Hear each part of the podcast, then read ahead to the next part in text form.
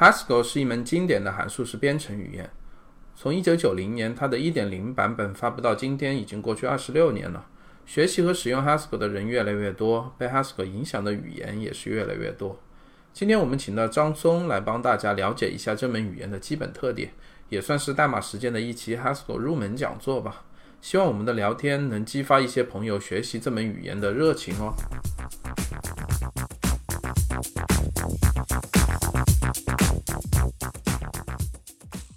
Hello，依然是我们自己的广告时间哦。大家可以通过以下方式获得代码时间的最新信息。首先可以登录代码时间的网站，就是 codetimecn 点 com，代码时间的英文加上 cn 点 com，在那里可以订阅到我们的 RSS feed。然后也可以在苹果的 iTunes 里面搜索和订阅代码时间。我们最近也刚刚登录了荔枝 FM 平台，有在手机上使用荔枝 FM 的朋友也可以在那里收听哦。最后也推荐大家关注我们的新浪微博和微信公众号了，ID 都是代码时间。特别在我们的微信公众号里，我会定期发布一分钟的短语音，来分享一些制作这个节目的经验以及和程序员有关的感悟哦。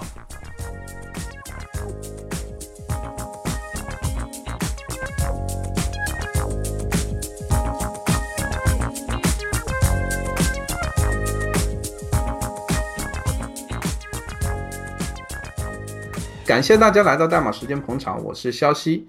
今天我们要聊函数式编程和其中像灯塔一样的代表 Haskell 语言。我们请到的嘉宾是张松。张松，你要不要跟不太熟悉你的一些朋友简单介绍一下自己呢？呃，大家好，我是张松，然后我现在任职于网易杭州研究院。呃，我比较喜欢 Haskell，所以说呃想跟大家分享一下。OK。嗯，其实今天这期节目，我觉得有一些历史原因啊。之前 Loretta 在我们节目里面提到过 Haskell，就是我们做一期 Closure 这这门语言的时候，他说 Haskell 是一个非常高冷的语言。我当时也没有接触过 Haskell 嘛，然后我就很好奇啊，我就想 Haskell 能有多高冷啊？于是我就联系到了张松尼，然后就说我们做一期 Haskell 吧。结果 你知道上一周我在准备这个节目的时候。我就真的傻眼了，我觉得怎么这么难啊！我我真的有点搞不懂了，就完全我觉得完全不是用什么一周业余时间，你这里翻翻书啊，或者或者看一下 video 啊，这样能理解这个编程语言。我觉得它的理论的概念和甚至于代码的那个格式都和我平时接触过的语言非常的不一样。今天我就真的就烦请张松老师你来给我传道授业解惑啊。嗯，好的。OK，有什么问题问？嗯，那我们首先从一些基本的概念入手吧，就是什么是函数式编程呢？嗯，我觉得函数式编程，嗯，没有特别明确的一个定义，但是大家有一个共识，就是说它是从嗯之前的拉姆达演算，就是一点一点过来的，就是拉姆达演算是它的理论基础。嗯，然后我们用的。计算机语言，比如说 C 语言呀，嗯，C 加加、Java 之类的，它是怎么说呢？它它写程序的方法是去操作计算机的那些存储状态、存储器的状态来进行计算的。嗯，但是函数式编程呢，就是说是通过定义数学函数，然后来计算。在这个过程中，呃，你不太会需要，就是说声明变量呀，然后分配内存呀。就这些东西可能就是函数式编程里面你可能都不会遇遇得到，嗯，函数式编程是通过写函数来嗯。完成你要做的工作，而不是去操作计算机的这个存储状态来来做你你需要的这个工作，就是在就是写程序思和运用到的思想上还是很不一样的，我觉得，嗯。因为像我以前接触啊 C 加加啊 Java 这些语言，我总觉得就是它会和比如说全局变量啊，或者这个函数外面的一些一些状态去打交道，不管是往外输出还是还是去读取一些数据。但是好像在函数式编程里面，这一点好像是要求特别严格，是吗？就是尽量划分这个函数内部的运算和外部状态的这么一个区分。嗯，也不是，也，嗯，比较难说清楚。就是说，嗯嗯，函数是以定义数学函数，就是数学意义上的那种函数。去完成你的工，而不是去声明变量，然后共享变量，然后去去操作这个变量，然后来完成你要你要的工作。就说主要的不同点还是在这个地方，我觉得。啊，我估计我回头我的大脑还需要重新再把这个这个概念给重新理解一下。今天要谈到的语言是 Haskell，它里面有一个定义，就是说 Haskell 是一个纯函数编程语言。那这个纯函数这个概念又是什么意思呢？嗯，纯函数最怎么说呢？最精确的定义是什么呢？是就是说你这个函数，嗯，你给它相同的输入，它在任何情况下都会返回给你一个非常确定的结果，就不会说，就比如说加法，你五加三，无论你。计算机当前处在一个什么的什么样的状态，它都会给你五加三，就是结果就是八。无论你是在中国还是在美国，还是你的这个日期时间是怎么样的，总之你这个输入确定了，你的返回结果就确定了。这是纯函数的定义。但是，呃，Haskell 对于纯函数式编程语言，它的这个定义是什么呢？它，嗯，它不不禁止你去。嗯，怎么怎么说呢？不禁止你去写一些跟操作系统状态呀、呃时间呀有关的这些函数，但这些函数需要包在 I/O Monad 里面，就是做出明确的这个划分，就是说你这你这些函数，比如说你取随机数，呃，你打印一行呃字符串在命令行上面，这些函数都是和操作系统状态相关的，这些函数一定要包在 I/O monoid 里面，这些函数是不纯的，可能会不纯。所以说这一部分的代码就不会污染到纯的那部分的代码，它会用类型区分开。这是 Haskell，嗯，它就是声称它自己是纯函数编程语言的这样的定义。哦，那我们回头也会再具体聊的 Haskell 的这些概念的时候，我们还会再继续讨论纯函数，包括可能纯函数有一个和它相关的一个叫做副作用，就是那个 side effect 这么一个概念，我估计我们回头也会再讨论一下。嗯，可以。嗯，那在 Haskell 里面，或者就是就是一般的函数式编程吧，这个纯函数这个概念或者这个应用到底有什么好处呢？嗯，好处就是说，首先你做测试的时候肯定会比较方便，就是说，嗯嗯，因为你这个函数这个输入确定了，返回结果就确定了，对吧？所以说，嗯，你在做测试的时候就嗯可以。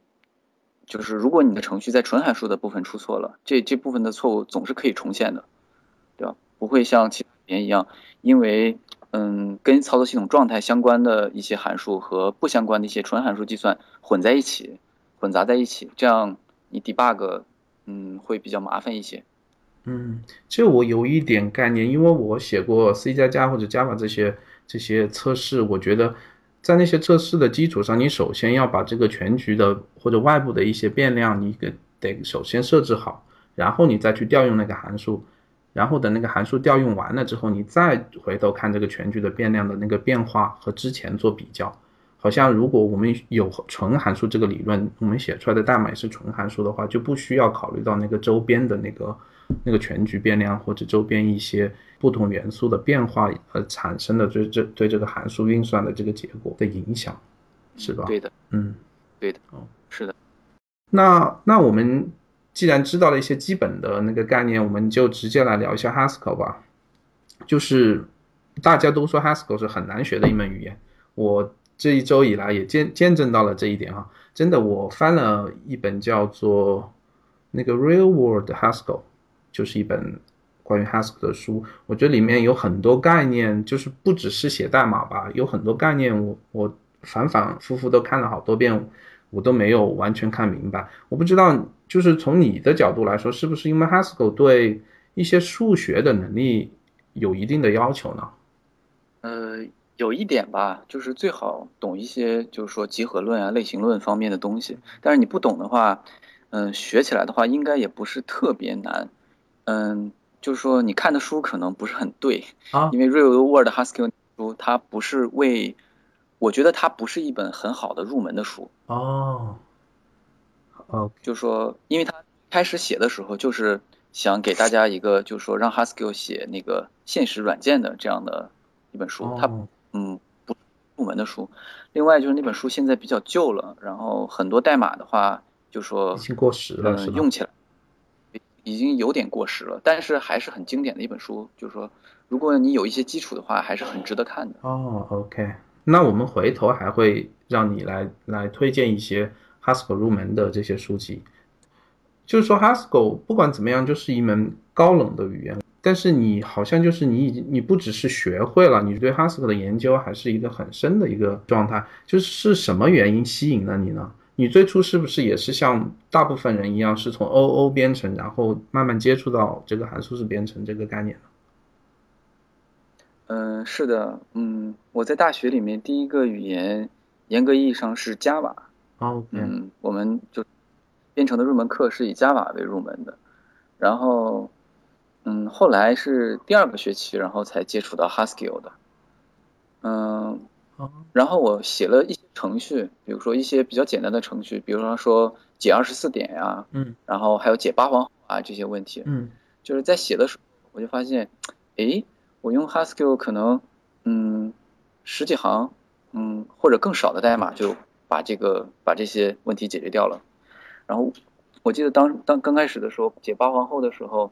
我用了呃接近一百行的代码吧，Java 的代码，然后但是我就用了呃十行十多行吧，然后去解八环，少了这么多。然后对，然后再后来，再后来，再后来，嗯，因为就是说随着嗯我研究生毕业了之后，随着对这个编程的认识比较深了，然后嗯我写八皇后用 Java 写了五十行，嗯，然后用 Haskell 只五行。嗯，我就感觉怎么讲呢？他的这个表达能力是，就是说真的是，嗯，要比，嗯，我们传统用的那那些 C 啊、C 加加 Java 上表达能力是要更强的。然后后来我就就是非常迷恋 Haskell，然后就一发不可收拾了。那你刚才说这个 Haskell 的表达能力更强，是因为它是函数式编程语言，还是因为它底层的 API 实现的更加优雅、更加更加流畅呢？嗯，这个跟 API 关系倒不大，因为嗯没有需要用到什么非常特别的这个 API，因为解八环后的时候，主要是 Haskell 提供了一些比较好的语法，比如说 list comprehension 这种，嗯呃列表内内包，嗯这种这种语法，然后比如说像 Java 里面的话，它就没有就是说呃直接去操作一个容就是容器对象的这些嗯。这种这种东西，就是说你一定要声明什么，你是 array 还是 vector 还是 a list 还是什么之类的，就不是一个你直接可以操作的东西。这就嗯，在写真实的代码的时候，确实是有点麻烦的。比如说我现在也嗯用过 Clojure，嗯，它直接操作就是你写一个 vector，写一个 map，或者是写一个 list，就是你直接写就好了。就是说。嗯，你不用还要 import 一堆库呀，然后还要把这个对象 new 出来啊，嗯，都不用干这些事，所以说这个就会省很多很多代码。哦，就是我对 Haskell 这一段时间的一些基本的浅显的了解啊，我觉得 Haskell 有一些就特别有意思，我觉得让我眼界大开的地方。就首先有一点就是 Haskell 里面有这种用递归来来实现一些函数的。呃，定义也好，然后一些代码的重复的调用也好，然后它好像就是在 Haskell 里面不会用到这个迭代吧，就是 iteration 这个概念。比如说 for 循环这样，好像是不会看你怎么定。嗯，这一点你能不能跟我就是看怎么嗯，能不能解释一下？因为我对这个其实真的不是很了解，我不明白为什么这个好像说的就是递归这个概念一定就比迭迭代这个概念要。要优秀一样，我我真的不是很明白。嗯，我觉得这两个也没有谁特别优秀或者怎么样吧。嗯嗯。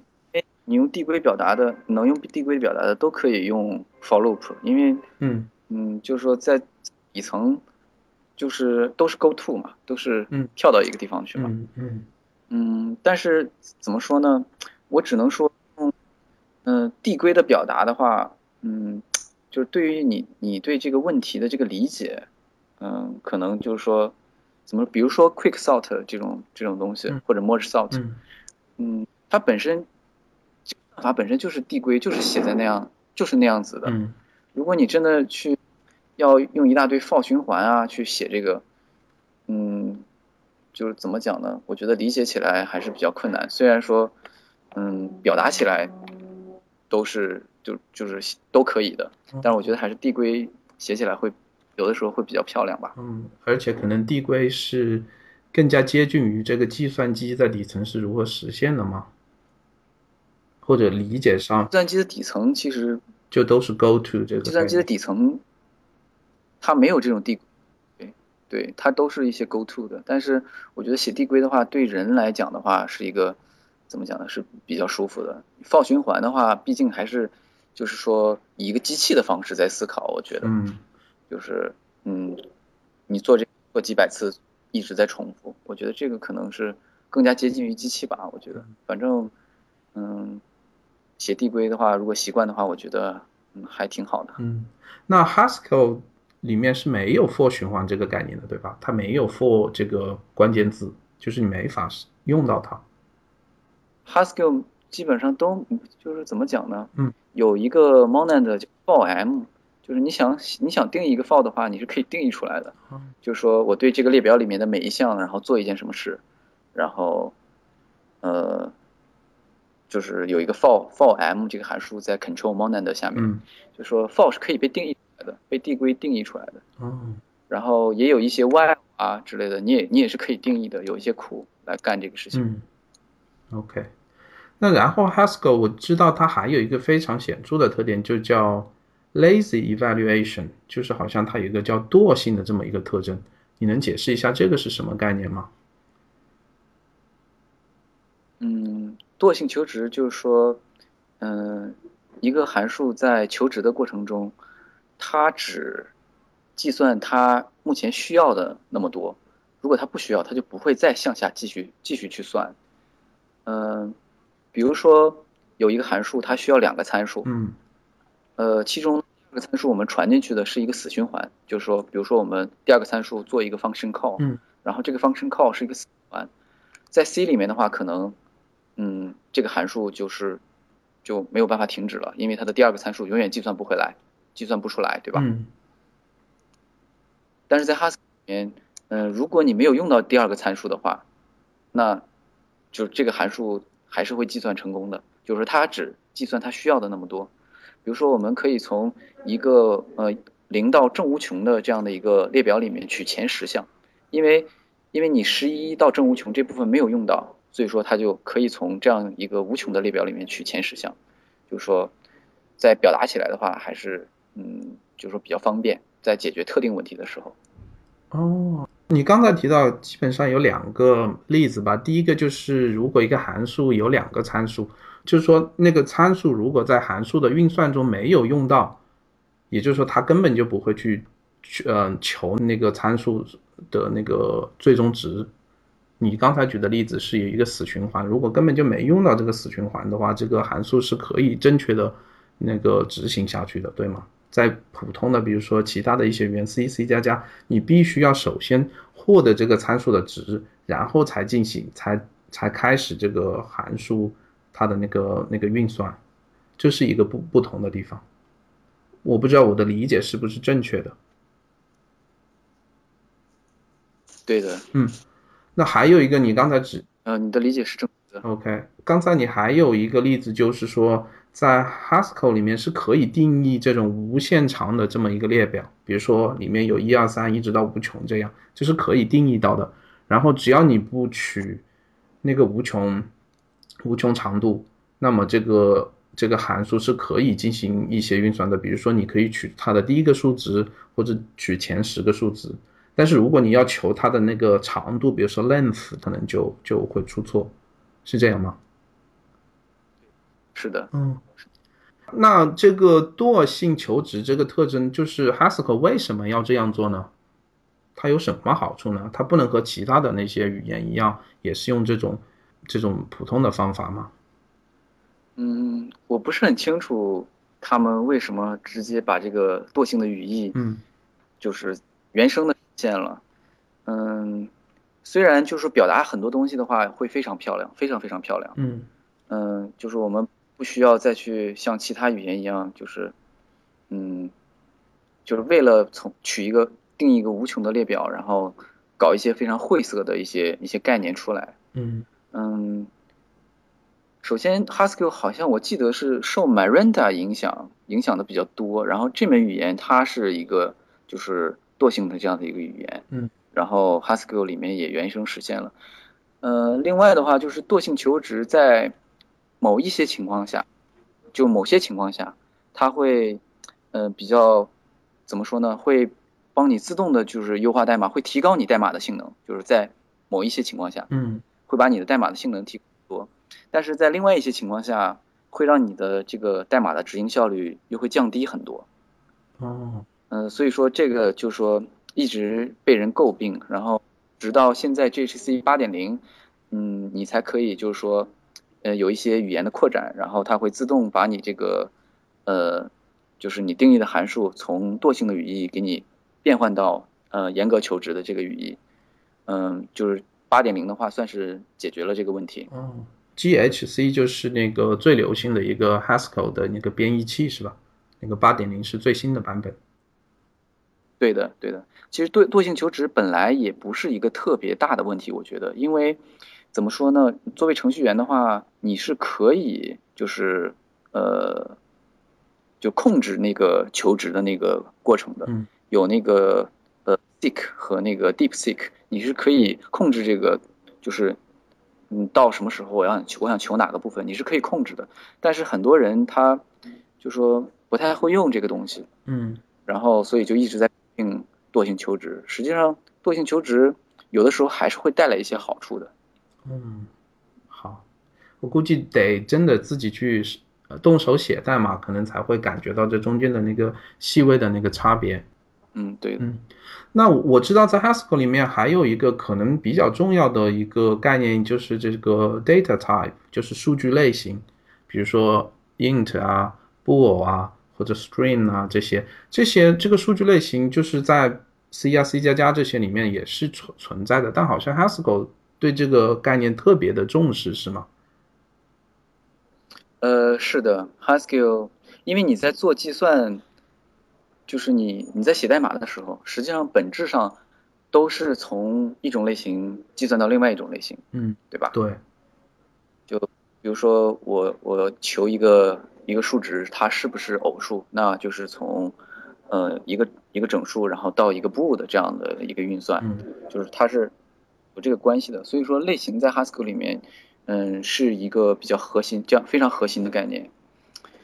嗯，像整数，然后字符这种类型，就是说它是包的是一个原始的类型，它把原生的类型，就是有原始的类型加一层包装，然后呃，然后做出来的。嗯然后字符串的话，它是定义成了一个呃字符的一个 list，一个列表。哦，呃，然此外的话，如果你想自己去解决一些问题，你需要自己定义类型的时候、呃、，Haskell 里面有代数数据类型，你可以定义代数数据类型来来解决问题，比如说嗯定义一些二叉树呀，然后呃 set 呀，然后之类的一些一些数据类型来解决问题。嗯，就是我呃那个学习 Haskell 基础的这些地方的时候，就是刚开始我觉得这个数据类型我还很好理解，但是到了后来就会出现所谓的 type class 啊，还有什么多态啊，还有 kind 啊，甚至于还有什么 kind 多态，到了这个比较比较多的这个概念的时候，我就真的不太明白了。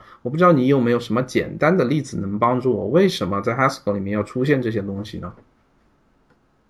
嗯，就是用一种比较怎么说呢，合理的方法来，呃，管理你的你的这些类型。就比如说 type class，它你可以跟 Java 的接口，然后做一个大致的一个类比。嗯、就比如说我们的整数、我们的字符串都是可以比较相等的。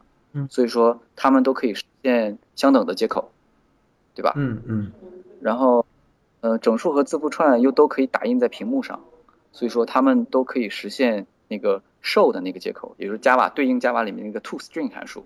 哦嗯、当然，当然整数啊、字符类型啊、字符串啊，它们都是有序的，就是可以比较大小的，嗯，对？吧？然后我们就可以实现 order 这个类型类，所以说就是说你，嗯，这些类型类就把你的这些类型就是有什么样的属性，就归到了不同的类型类里面了。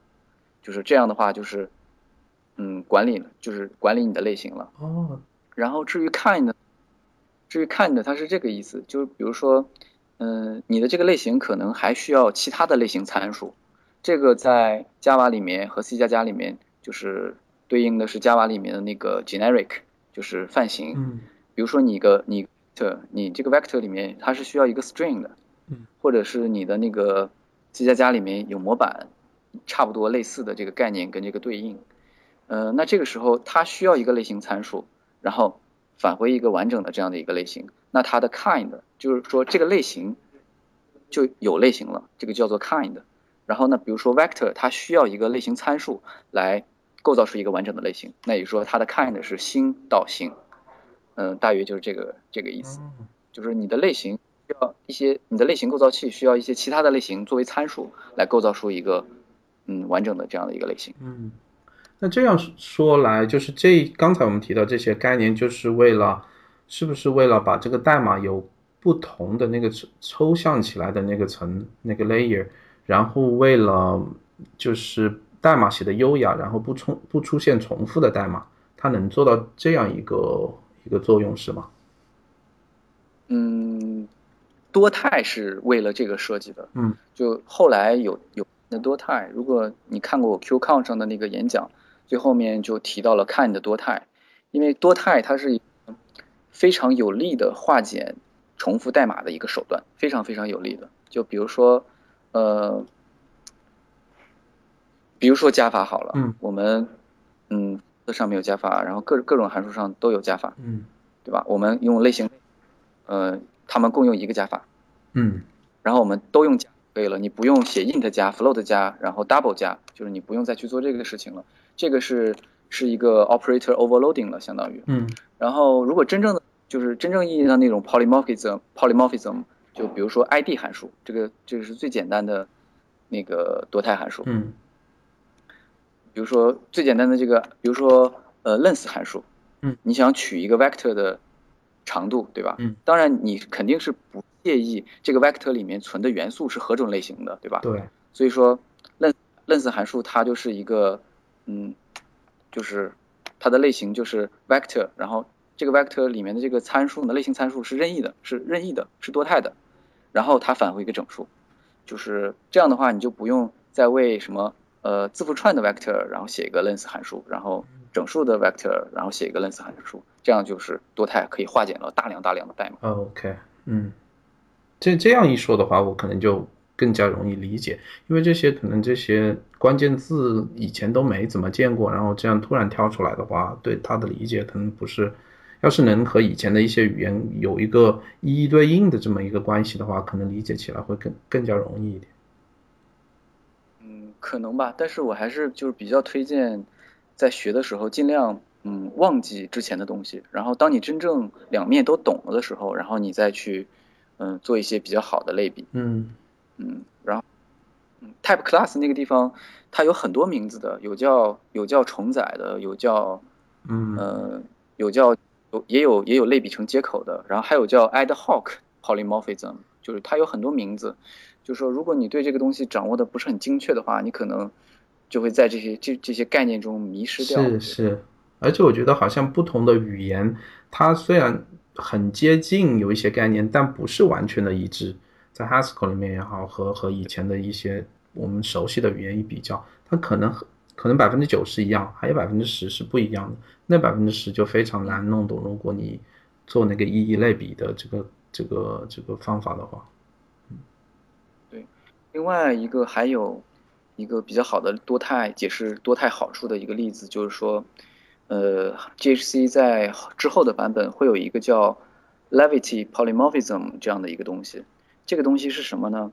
是嗯，大约是你之前需要操作原始类型，就比如说，呃，Haskell 它里面那个这个整数实际上是给呃一个原始的一个整数加了一层包装，用个指针指过去，指向它，加了一个包。加了一层包，但是有的时候呢，为了提高函数的运行效率，就是我们想用这个原始的这个整数，嗯，而不加这层包装。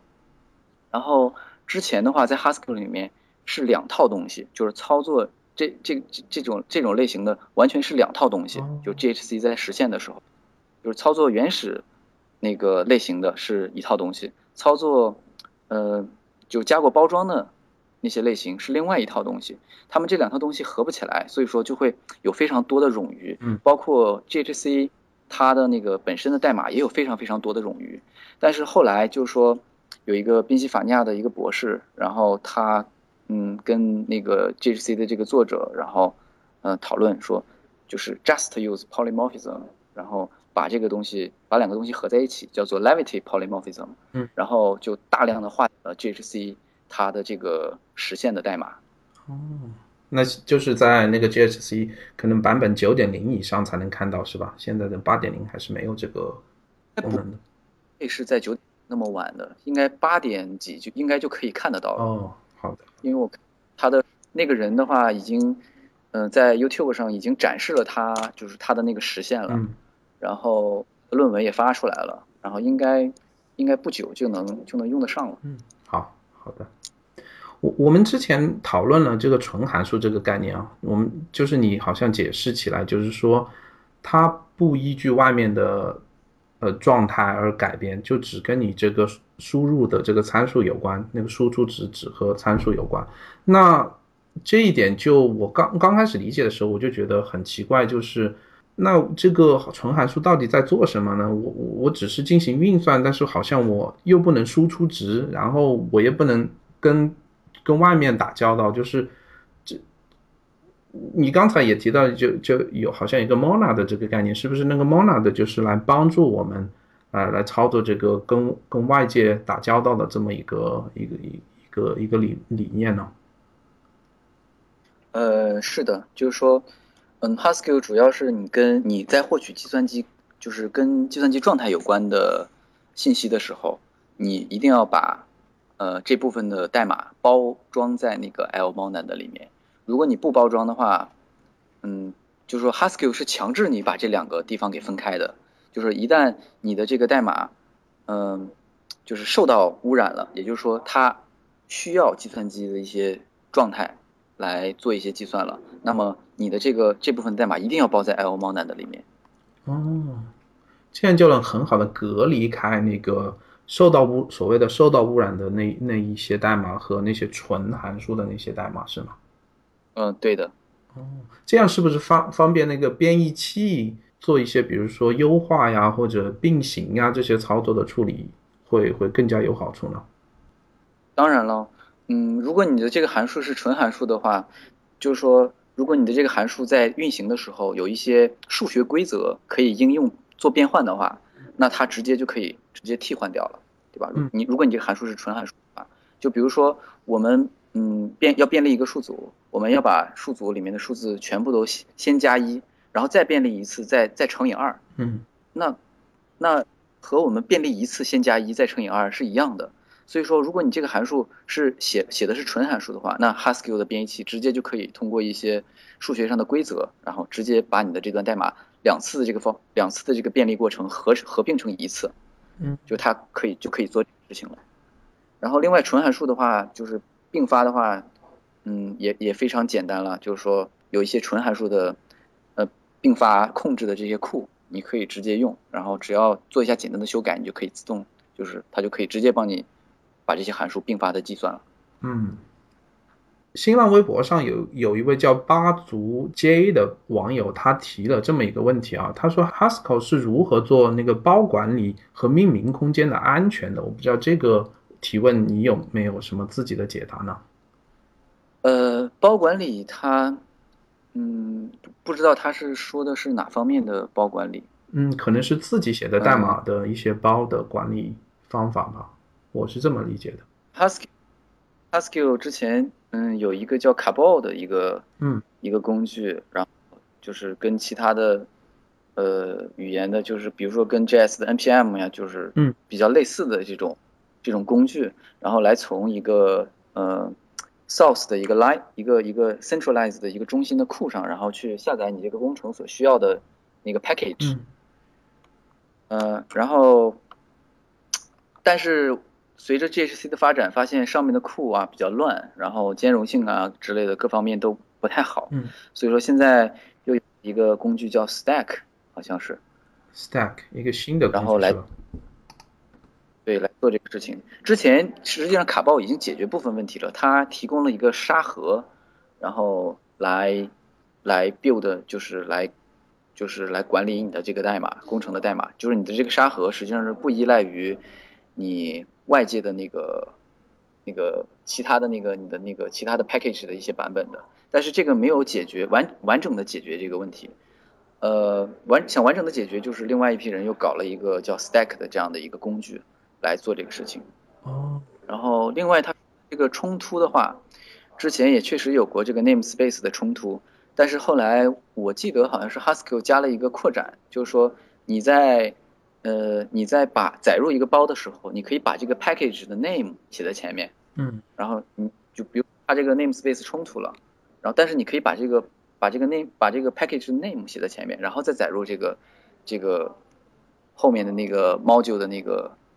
那个 pass，然后这样的话就解决掉这个冲突了。之前好像也是出有出现过这种问题的，但是现在就是 GC 发展，然后他意识到了，然后就会通过一些手段来修正这个这些问题。嗯，好的，我我我想你的刚才的回答应该已经回答了这位叫八组 J 的网友的提问。特别 stack 这个概念，我之前是没有听说过的。我知道有那个叫 Babel 是吧？这么一个工具包。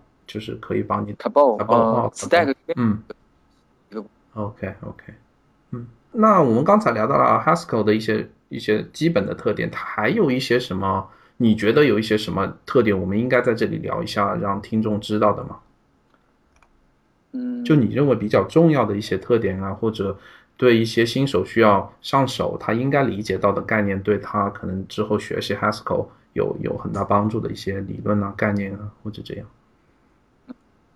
我觉得最好是要了解它的类型推断机制，否则的话，嗯，你在学习 Haskell 的过程中会会感觉比较奇怪，就是说它的这个这个 HM type 嗯 system，它是基于这个 HM Hindler Miller type system 呃搞出来的这个一套类型系统，嗯，然后它的这套类型系统，嗯，怎么说呢？你在初学的时候，你可能在应用函数的时候，你会发现，咦？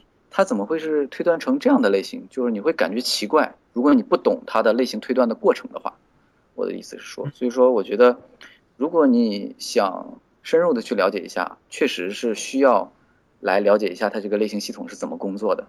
OK，你有什么资料就是详细的介绍这一个概念的吗？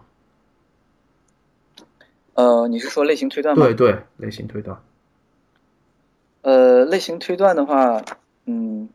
GC 编译器的作者写过一本书，叫《The Implementation of Functional Programming Language》。啊，然后在书的，嗯，我需要找，我需要找一下。它是有一章专门谈到这个概念吗？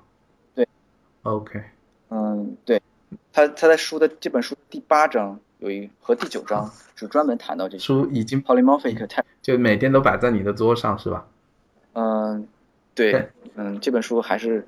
比较就是说比较好的，嗯，那好，我们回头把这本书的那个链接也放到我们的 show notes 里面。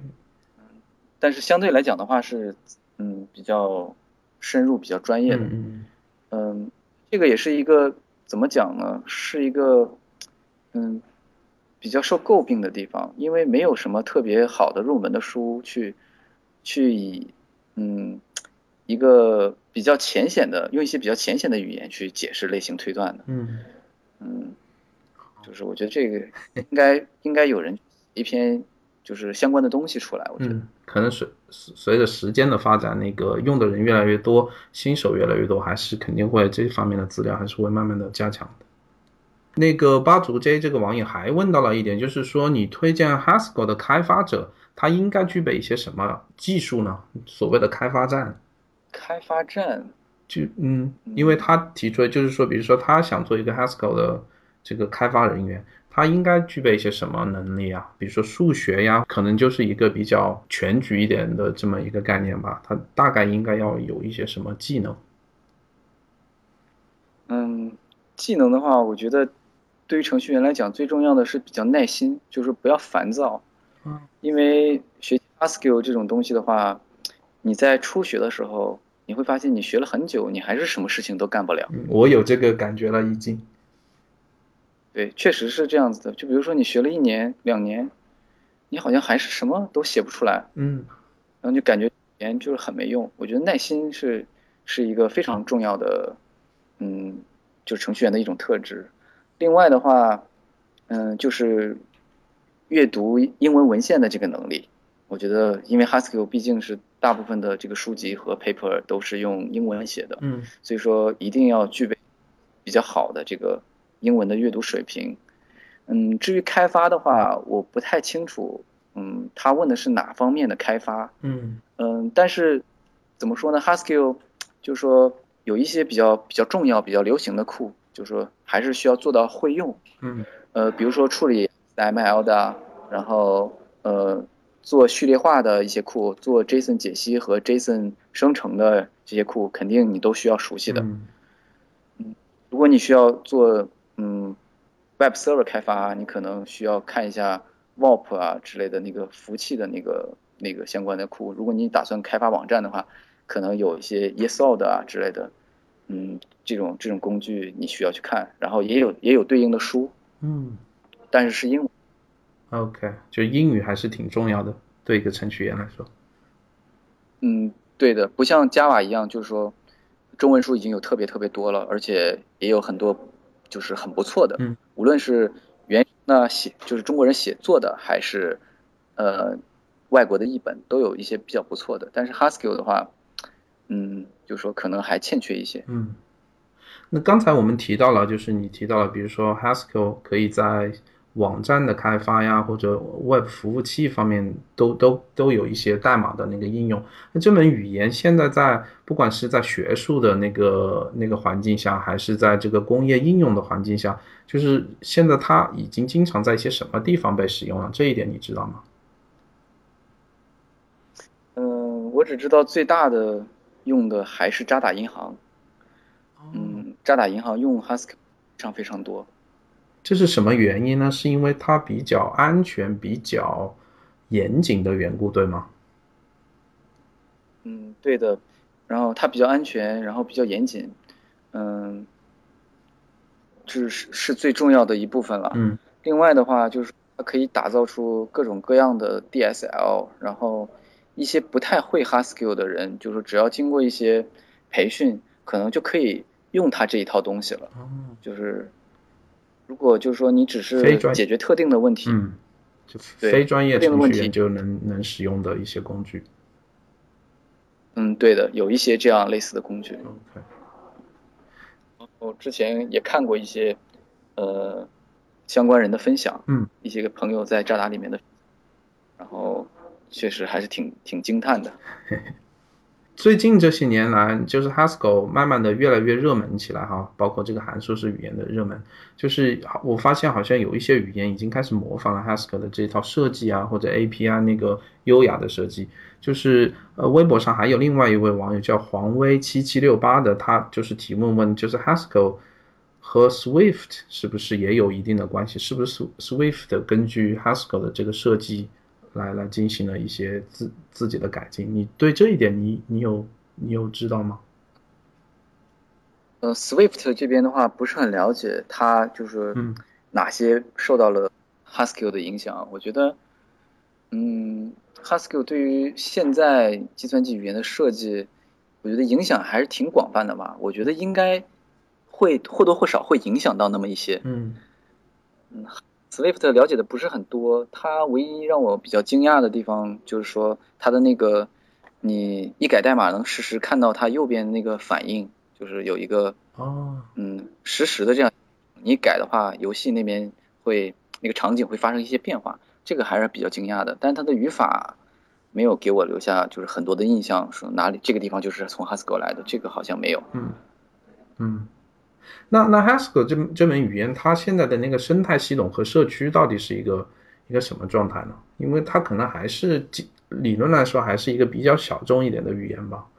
它的那个生态系统是不是挺好的？就你的理解来说，嗯，我觉得还 OK，OK 啊。我在那个 Reddit 上面，然后经常会看大神们的讨论啊，他们的问题。我觉得，嗯，大家都还挺热心的。嗯然后在那 IRC 上面，嗯，虽然聊的就是说有点乱，那个对话呀之类的，但是还 OK，就是没有发生，嗯，那种就是说，呃，网络暴力啊，类似的一些事情啊之类的，互相互相撕啊。那他他对他对这个新手是不是挺包容呢？如果我去问一些比较愚蠢的问题吧，比较新手向的问题。那些，因为 Haskell 我知道一般什么教授啊、博士在那些研究和改进这个语言，就是我跑到那上面去提问，这样的问题受受欢迎吗？嗯，无论是多傻的问题，都会有人回答你的，就是说不不太不太会有人，就是说顶多大神们就是不想浪费时间，他就不理你了，他但他不会骂你蠢的啊。但无论你多傻的问，都会回的。好吧，我之前嗯问过一个问题，嗯，但是那个人误解我的意思。就是把我的问题误解成一个非常非常傻的问题了，然后他就回了一句，嗯，我说我说在这个 Haskell 代码里面，嗯，就是怎么推断，怎么做那个 kind 的那个 inference，嗯，然后有没有一些包来做事情，嗯，然后他就觉得我我我问的这个问题是非常傻，他说你在 JCCI 里面用那个冒号 k，然后就可以 do the trick，但实际上我问的是我已经有我想问原原编程相关的东西，就是说。你给我一个这个定义，然后我把我要我要的是它的结果，这个结果呢也是 Haskell 的这个 Haskell 的值，而不是那个这个 JCCI 就是交互性的返回给我的这样一个结果，所以说他就误解我的意思了。但是我的这这个问题就是说他还是回答了，他认为就是比较蠢，但他还回答了，还多好。嗯，我在之前学习基基础的 Haskell 的时候，我就就。就是看到了这么一个一个人的视频啊，他的名字叫 Simon Payton Jones，Simon Payton Jones。对的。我就是我真的很惊叹于他的对于计算机的那个理解能力，包括 Haskell 这一方面的那个表达能力。就是你对这个人理知道吗？我觉得如果我想学好 Haskell，它真的是我一个标杆吧，我一个动力。嗯，首先他是一个非常。怎么说呢？嗯，他在做那个演讲的时候，每次都情绪非常的饱满。我我现场听过的，而且他给的 talk 都非常的清楚。他是 JC 的嗯主要的作者之一，他还而且就是整个 JC 是他他设计的。他和最初他在格拉斯哥大学，然后然后呃最初是在八七年开在美国俄勒冈州，然后开了一次会，然后我说要设计一个这样的。语言，他是这个主设计师。如果你学 Haskell 的话，你肯定就是避免不掉，就是受到这个人的影响的，这是无法避免的。好，至少我真的在看他的那个视频中，对我的 Haskell 啊，或者一些就是计算机相关的东西吧，那个理解真的就是觉得就深了一点点。那我知道张松你自己还有一一本你自己写的关于 Haskell 的。一一本书叫 Haskell 函数式编程入门是吧？这是你自己写的一本书。对，嗯，它是我我看到好像你现在还在改进，在写第二个版本，是吗？是，是。你能帮我们简单介绍一下这本书吗？呃，第一版还是第二版？嗯，就是中间的差别很大吗？第二版是不是有很大的变动？我可以大致都说一下，嗯，因为，呃，我是在两千二零一一年开始动笔写的我的第一版的书，嗯，然后当初当初的原因就是说自己学 Haskell 还是蛮吃力的，所以说就想，哎呀，有没有这样一，要是有一本这个结构安排的比较合理，然后能教你，嗯，一滴一滴丢工程性的。代码的这样一本书，把猫难的好好讲一讲，要是有一本这样的书就好了。另外，当时呢，中国是没有 Haskell 相关的书籍的，所以说我就就是决定了，然后开始起草写这样写这样一本书。你是边学边写然后后来，呃，也不能说完全是边学边写吧，因为，嗯，我的我是把那个我在诺丁汉大学。英国那边把高级函数式编程这门课学完了，我自认为就说理解的还 OK，然后我开始开始写了，但是有一部分内容也也是就是说也是边学边学边写的，因为我觉得我我写书的时候明显感觉到有些东西吧，你以为你懂了，实际上你没有懂，就是说你能用和你把它给别人讲出来是，然后是。哦，这个是两种不样的这个这个 level，嗯，所以说在写书的过程中还是嗯做了很多的学就是学习工作，嗯是，然后来到后来的话找到编辑，然后编辑说他还要出另外一本书，就是那本 Haskell 去学指南，嗯，然后。嗯，我就开始有点着急了，然后我就想让我的书快点出，我想变成就是国内第一版的 Haskell 的书，然后可能在一些地方，我的第一版的书写的就是是没有让我非常非常的满意，比如说有些呃错误呀，就是错别字呀，然后还还有一些地方语句不通顺呀，包括在结构上也有一些不太合理的地方，然后嗯，所以说我决定。写第二版，然后第二版的话，我要，因为我读完了研究生，然后我的对这个东西的理解可能就越来越多，越来越深了。然后我想理解全部都写下来，然后让之后的人来学习 Haskell 的时候可以省掉很多很多时间，就他们不用再去读那些论文了。嗯，因为首先第一，那些论文是英文的，就中国人看的话，可能还是怎么说呢，还是会有一些吃力的。另外就是。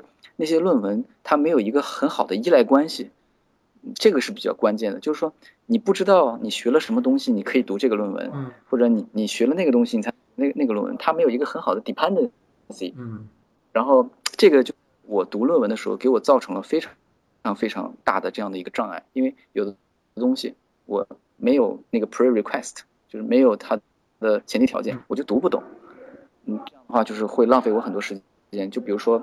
嗯，有一个呃原编程，Simon 潘森这种有一个关于原编程的这样的那样的一篇论文，然后他那代码也比较旧了，都是 JC 六，然后用到的代码，然后现在它的设计也已经变动过了，所以说它那里面的代码写出来就不能用，所以就是等等等等这样的问题吧，就是给我的这个学习过程造成了非常非常多的障碍，所以说我想写一本书，然后把这些障碍都。就是帮助国内的比较喜欢 Haskell 的人把这些障碍扫除掉。嗯，我觉得真的是非常有价值的一本书啊。不过，就是你的第二版现在正在编写中是吧？还没有出版？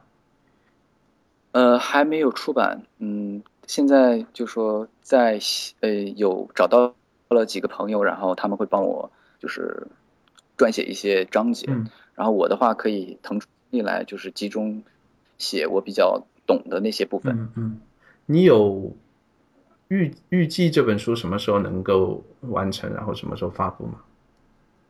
嗯，我的预计的话是明年的差不多是这个时候吧。就是说，如果完不成的话，嗯，就是说没有完成那些部部分，我就就不写了。嗯，然后把呃做一些适当的一些调整啊、删减呀，怎么样？然后把这本书出出版出来。是，我觉得就是说这。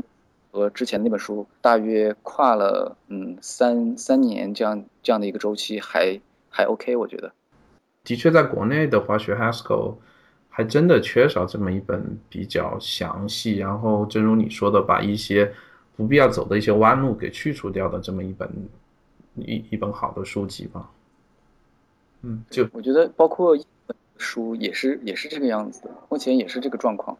我觉得哦，对，正如我翻的那本书，可能我就找错了，我就不应该看这么一本已经已经不是他新手向的哦。那我们聊简单的聊一下和你之前比如说留学相关的吧。我知道你在诺丁汉大学是是就是诺丁汉和宁波的大宁波大学吗？是有那个合作还是？是分校，分校是他们开了在中国一个。就是你有两年是在宁波的诺丁汉大学上学，然后之后两年会在在英国的诺丁汉那个校区去读书，是吧？啊，是的。然后你读研究生是在牛津大学读的研究生。嗯，是的。那你在这两个学校读书，你有一些什么体验吗？你都是学的计算机专业是吧？是的。嗯，你能分享一下吗？体验的话，就是嗯，怎么说呢？嗯，这边的课的话，国外的课一般会分成 lecture 和 tutorial。呃，lecture 的话，就是老师在上面讲，你在底下听，然后大约有一个小时。tutorial 的话，是它会分分成几个小组，然后，嗯，学生的话就和老师这样有会有一些单独的交流。嗯，可能和国内就是很不一样吧。国内可能更多的就是说，呃，导师上完课了，然后他就走了。我不知道我在国内的大学没有听说过有这种研讨课啊，这种这种形式。我觉得这种形式就是给我的体验不一样。嗯，另外一方面就是每个小班人相对也比较少，你总是可以跟有这种跟老师互动的这种机会。嗯，那你当初是怎么进入诺丁汉大学，然后怎么进入牛津大学的？你是考试进去的吗？还是？嗯，牛津的话是要根据你本科毕业成绩申请的话申请，然后还要一些推荐信。嗯，我的成绩的话就是还 OK 吧，就是 just so so。嗯。呃，但是我推。荐信的谦虚了又，呃，我的推荐信的话，就是确实是，就是嗯比较好，因为我认比较幸运认识了两位比较好的教授，一位是呃 Graham Hutton 教授，另外一个是 Roland Backhouse 教授，然后这两个教授在英国都蛮知名的，所以说有他们的推荐信，嗯，嗯，给我做定海神针了，然后就最终就进到牛津里面了。那好，那张松，我们这期节目基本在这里可以结束了。在结束之前，你还有什么觉得很重要的没有跟大家分享的？你需要跟大家谈一下的吗？比较重要的东西，嗯，倒没有，倒没有什么特别的、特别重要的东西。就是我只是想说，Haskell 这门语言，在他的那篇 paper 著名的 paper 里面，就是介绍 Haskell 历史的那篇 paper，他这门语言的生的初衷。是去影响其他的编程语言的设计，他本身就是不是想去呃改变世界，然后所有程序员都应该来学这个东西，他就是想去改变一些就是说现有的这些编程语言设计一些不太合理的，就是这种地方，然后这是你应该学 Haskell 的一个非常重要的原因，就是你在学 Haskell 的时候，你不是在学 Haskell 本身，而是在学它背后的那一套的思想。然后这套思想的话，影响你写其他的嗯编程语言，就是你在写其他编程语言或多或少会受到 Haskell 的影响。我觉得这就达到目的了。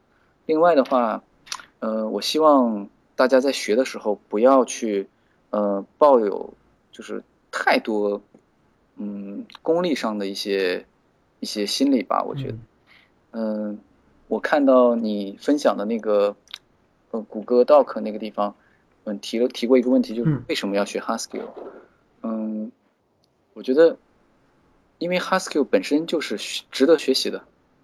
然后就是我没有回答这个问题，相当于就是 has 本身它就是值得学习的。那好，那好，张松这一期节目我们基本上在这里就结束了。希望我们的聊天能对大家对这个函数式编程或者 Haskell 这门语言能更加感兴趣一点。同时，也希望大家别忘了看这期 Show Notes 里面张松给我们分享的各种各种 Haskell 相关或者函数式编程相关的信息，不管是 Haskell 也好，Closure 也好。你只翻翻书或者听我们的播客肯定是不够的。我们理理解了这些基本概念之后，还是真的需要动手去写代码。然后像像张松他将来要出的这第二版的书，我也推荐大家去去购买，然后能够真真正正的掌握到函数式编程这个精髓。嗯，好的，感谢张松今天来到我们代码时间做客，也感谢大家的收听，我们下一期再见。再见。